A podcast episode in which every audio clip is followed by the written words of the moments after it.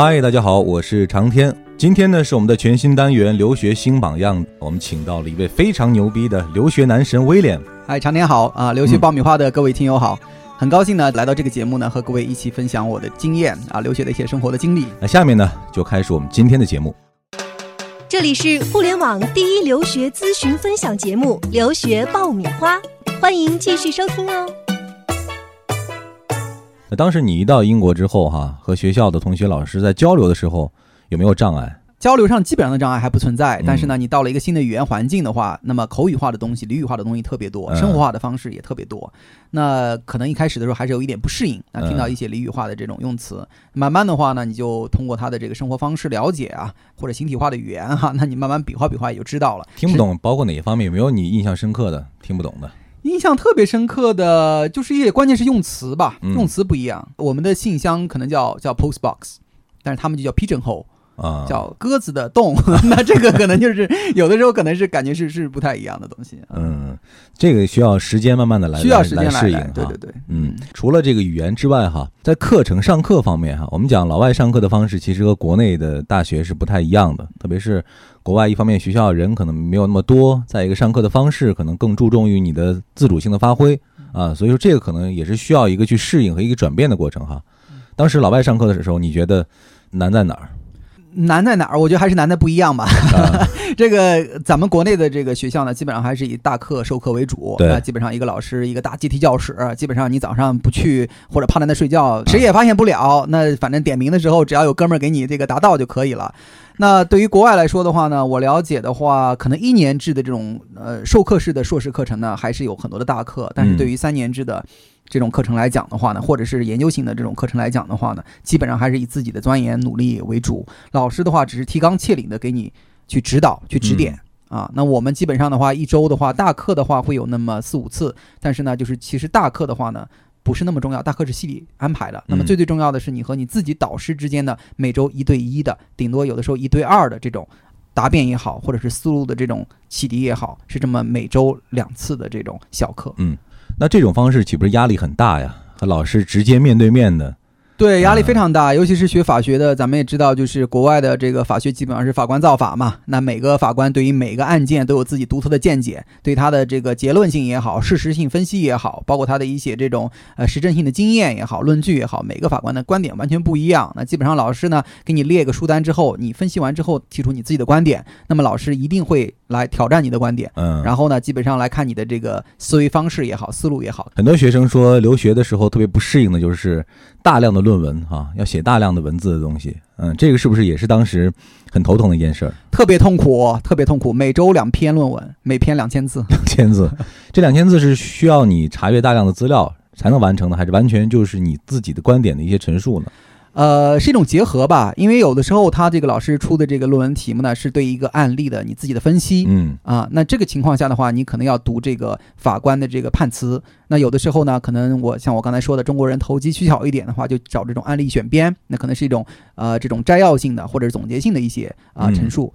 那么还有一类题目呢是比较开放的，对于一种法学流派或者一种法学思想、行为模式的一种这种自己的一种看法。那么你在提出自己看法之前的话，那么你肯定要是阅读大量的，比如说不同流派的这个法学家对他的这个观点的一些陈述，那么你自己形成自己的一种观点，你支持哪一方，那么批判哪一方，那么你自己的观点又是怎么样？基本上这是这么一个一个模式吧。嗯，那平均写一篇论文大概需要多长时间？哇，第一篇论文我记得非常清楚，真是憋了两天也憋不出来。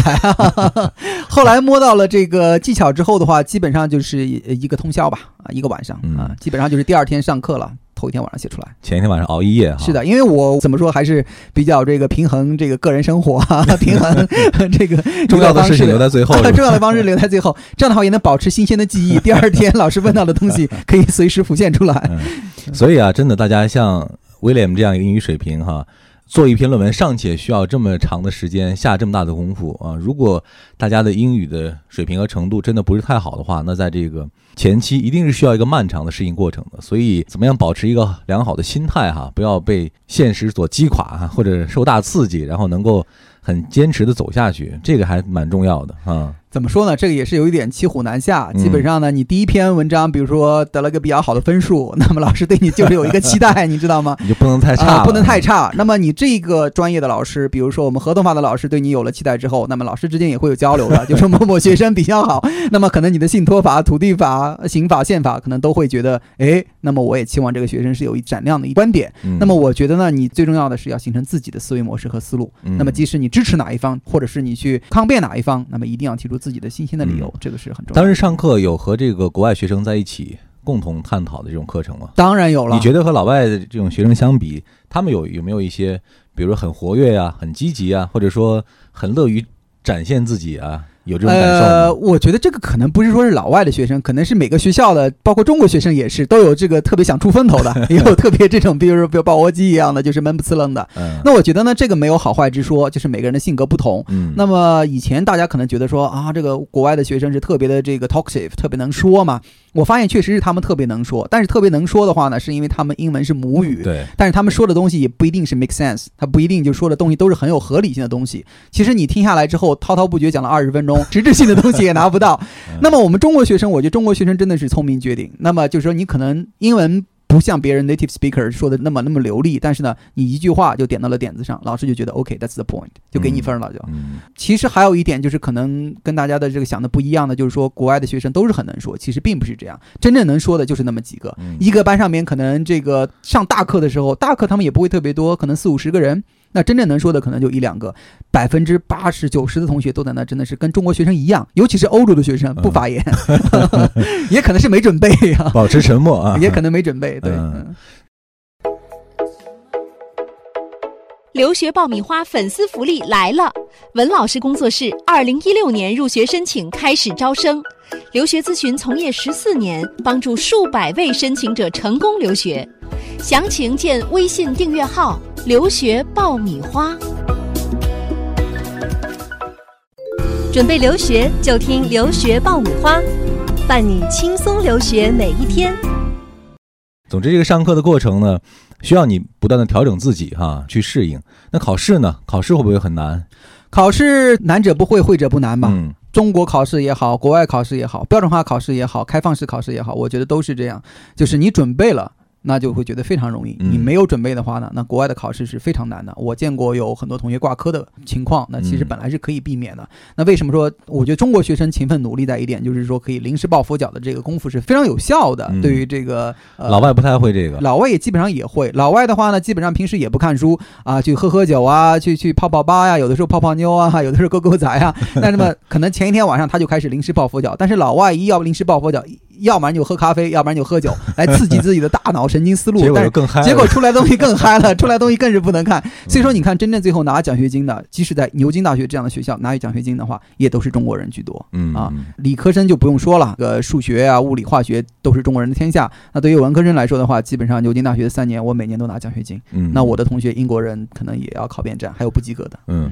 你觉得牛津的风气是一个什么风气？因为很多人说英国的学校相比较美国的会比较保守一些哈，或者说老师比较关注于你的这个专业方向的发展啊，不太关注你个性的这种开拓或者说展现。你觉得有这种风气吗？国外的学校呢，基本上最大的一个风气就是自由啊，嗯没人管。我觉得英国的学校的话，还是有一点点家长制，相对于嗯美国的学校，因为毕竟还是一个比较传统的、比较一个守旧的，这么多年、几百年、几千年历史的一个教育机构。那么我个人是比较幸运的，因为我的导师是一个是一个不太那么英国人的英国人，他其实是一个苏格兰人。嗯那么他跟我讲过一个非常形象的比喻，他他说：“威廉，你知道我为什么那么喜欢你吗？你知道我那是因为我们苏格兰人和中国人有很大的这个相同点。”共同点？哎，啊共同点，我说嗯哎，什么共同点啊？他说你比如说我们吃饭啊，英国人的话可能是一道菜一道一道菜上，那我其实苏格兰人的话和中国人的话都喜欢就是可能一个桌子摆桌子一起吃，对嗯，那么大家可能这种共享啊，这种 share。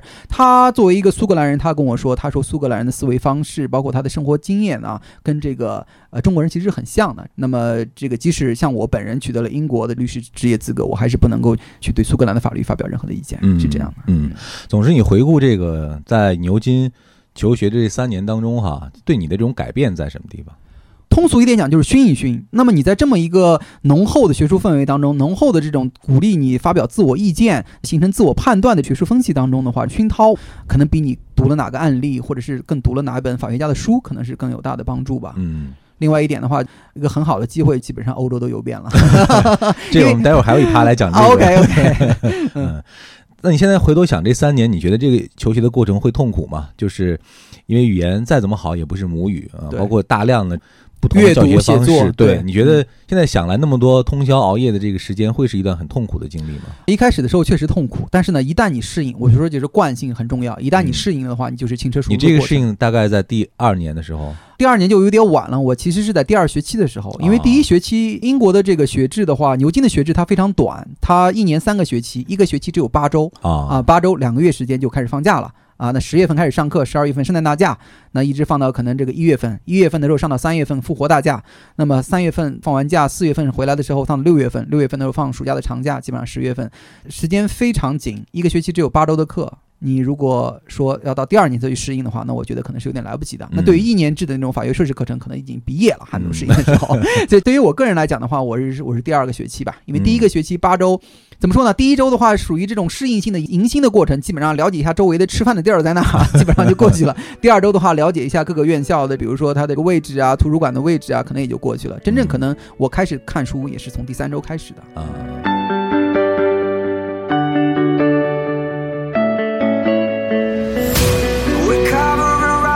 passing through